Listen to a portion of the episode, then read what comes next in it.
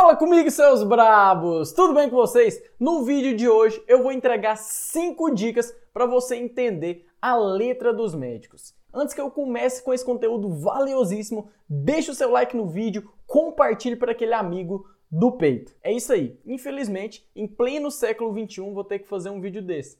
Pois a legibilidade das receitas é algo obrigatório desde 1973 através da Lei Federal 5.991.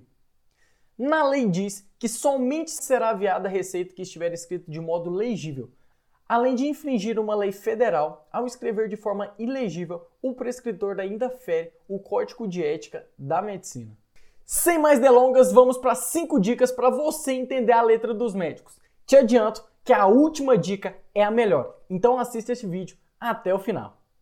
Primeira dica: aprenda os medicamentos. Você já se perguntou por que, que aquele balconista antigão sabe mais entender a letra do médico do que você? Porque ele tem uma familiarização com os medicamentos. Então crie estratégias, eu já postei vídeo aqui sobre isso, para você aprender os medicamentos de uma forma mais rápida.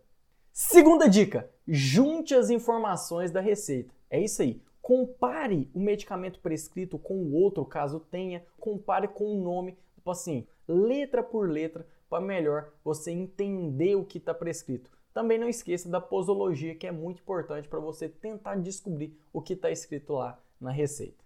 Terceira dica: